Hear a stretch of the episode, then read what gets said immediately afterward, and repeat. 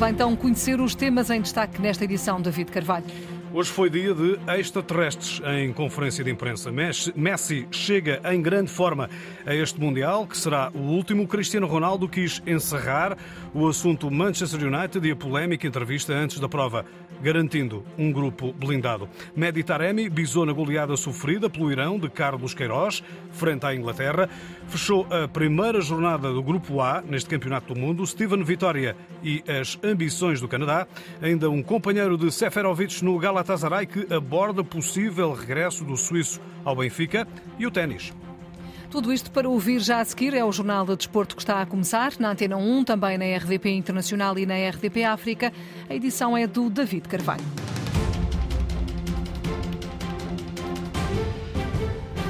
Hoje foi dia de Cristiano Ronaldo e Messi. Os dois extraterrestres surgiram perante os eh, jornalistas em conferências de imprensa. Começamos pelo capitão da Argentina, que falou ao início da tarde. Lionel Messi, aos 35 anos, admite que está numa excelente fase para disputar este Campeonato do Mundo do Qatar. Me sinto muito bem fisicamente, a verdade que Sinto-me muito bem fisicamente. A verdade é que chego num grande momento, quer pessoal, quer no aspecto físico, e não tive qualquer problema. Disseram que treinei à parte porque tinha uma lesão. Foi só por precaução, mas nada de estranho. um golpe e por, por precaução, pero nada raro.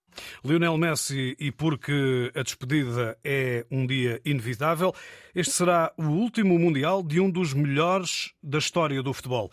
E para aqui chegar intacto, sem problemas físicos, de maior, apenas precisou de ter algum cuidado. Não hice nada especial, me cuidei e não fiz nada de especial, apenas cuidei de mim e trabalhei durante toda a minha carreira, sabendo que este é um momento muito especial.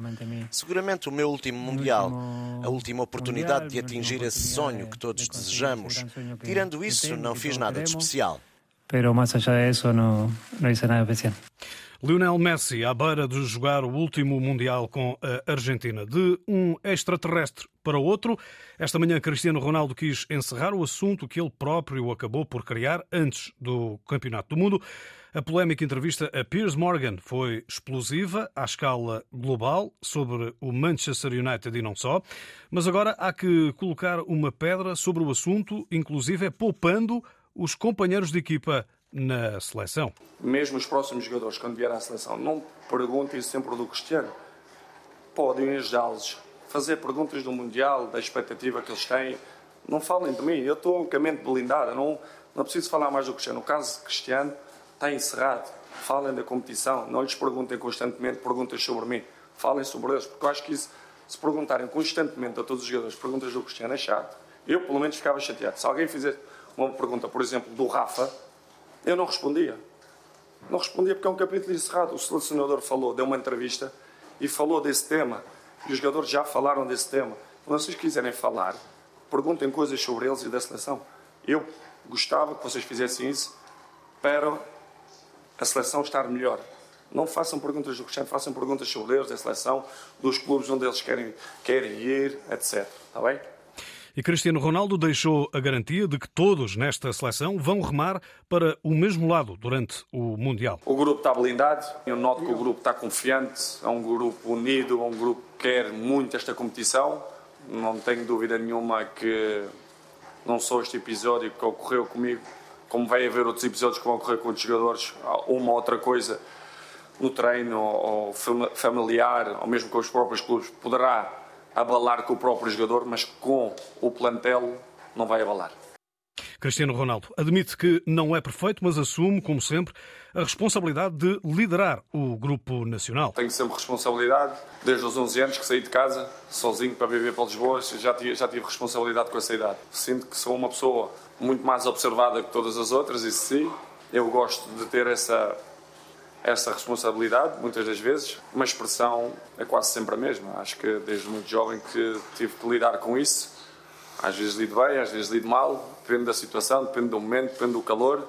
Não sou perfeito, mas sinto-me capacitado para, para assumir as expressões quando tenho que, que assumir.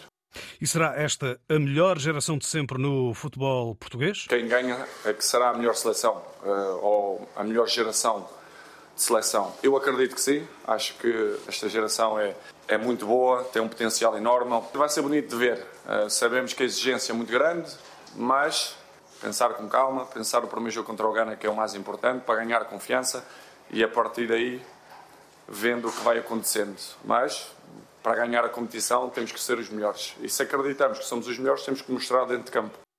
A ambição de Cristiano Ronaldo ajudar a seleção nacional a ser campeã do mundo em 2022. Ele que hoje esteve em conferência de imprensa, tal como Lionel Messi na Argentina. Vamos agora em direto para Doha estabelecer contacto com o jornalista Paulo Sérgio, um dos enviados especiais da Antena 1 a este Campeonato do Mundo do Qatar. Este foi um dia especial em que Cristiano Ronaldo finalmente deu explicações sobre a polémica entrevista e o reflexo na seleção nacional, tentando, lá está, encerrar o assunto. No que diz respeito ao trabalho, amanhã a seleção continua a preparar a estreia, na quinta-feira, perante uh, o Gana, Paulo Sérgio.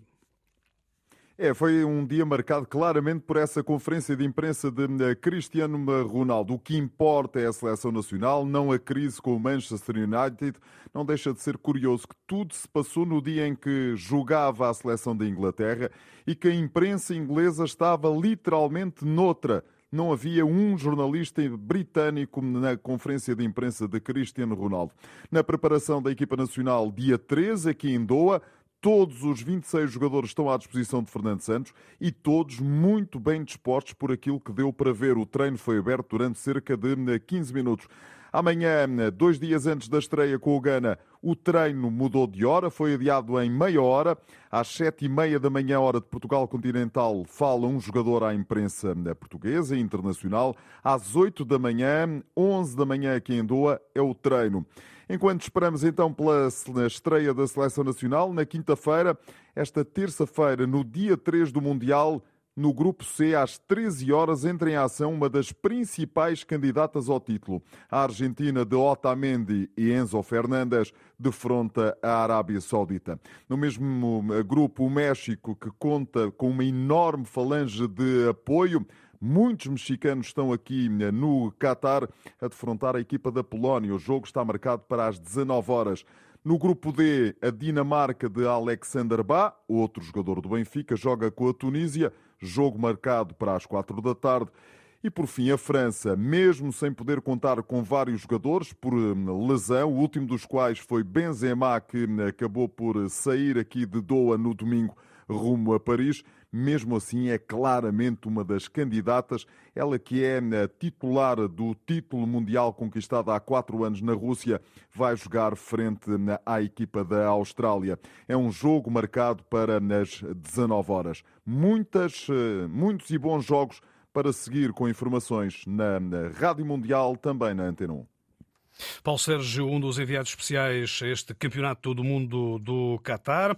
Hoje, Mehdi Taremi assinou dois gols pelo Irão, estreando-se a marcar em fases finais de um Campeonato do Mundo, mas a equipa orientada por Carlos Queiroz não evitou a goleada frente à Inglaterra ao início da tarde. Os persas perderam por 6-2. Taremi foi o primeiro iraniano a bisar em fases finais. Para os ingleses marcaram Bellingham, Saka também bisou no encontro, Sterling, Rashford e Grealish. A equipa comandada por eh, Gareth Southgate assume a liderança do grupo B com eh, três pontos. Carlos Queiroz foi o primeiro treinador a fazer seis substituições nesta fase devido à lesão do guarda-redes Ali Reza Beiranvand por suspeitas de concussão cerebral.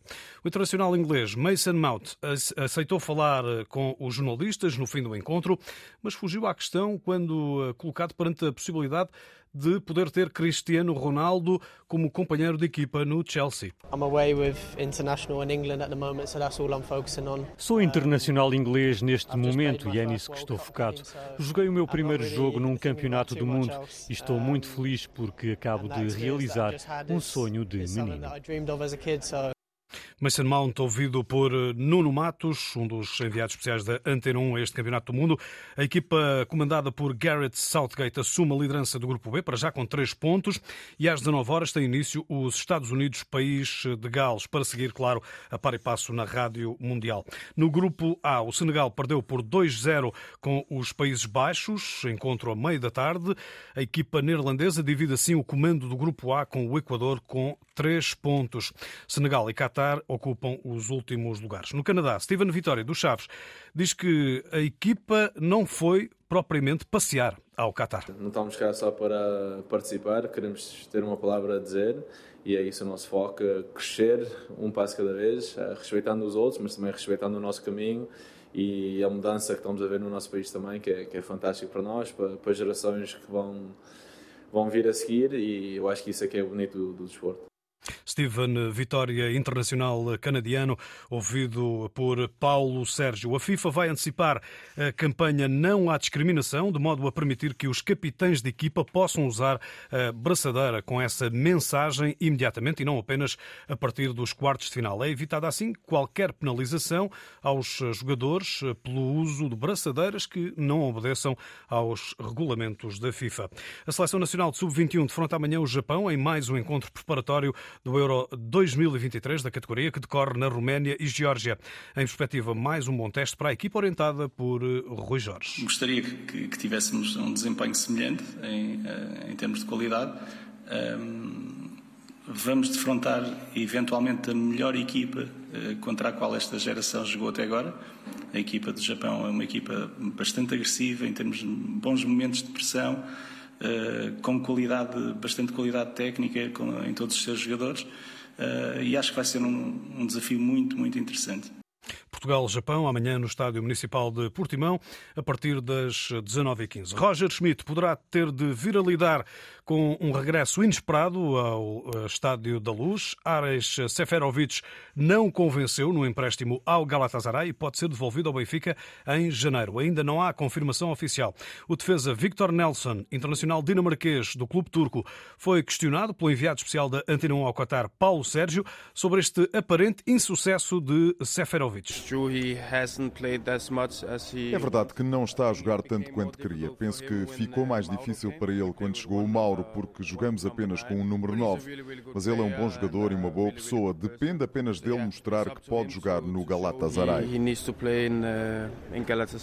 Victor Nelson, em exclusivo à Antena 1, sobre Seferovic. Helvético está cedido ao Galatasaray, mas dois golos em 10 jogos são um pecúlio insatisfatório para o antigo melhor marcador da Liga Portuguesa. Fora das seleções, as equipas nacionais têm taça da Liga, fase de grupos. No Sporting, Ruben Amorim chamou aos trabalhos vários jovens. Daniel Bragança e Luís Neto continuam entregues ao Departamento Médico. O Sporting recebe o Forense no dia 30. O Porto vai a jogo na taça da Liga esta sexta-feira ao receber o Mafra às 20h45. Nos trabalhos de hoje, quatro baixas: Verone, Evanilson, Zaidu, Meixedo. Eles continuam em tratamento. Esta segunda-feira, duas chicotadas a reter. Na segunda Liga, Bruno China já não é treinador do Trofense, deixa a equipa no penúltimo lugar, em zona de descida direta. Na Escócia, eh, Giovanni Van Bronckhorst já não é treinador do Rangers após uma Liga dos Campeões desastrosa e um segundo lugar a nove pontos da liderança na Liga Escocesa, eh, nessa liderança que pertence ao rival Celtic.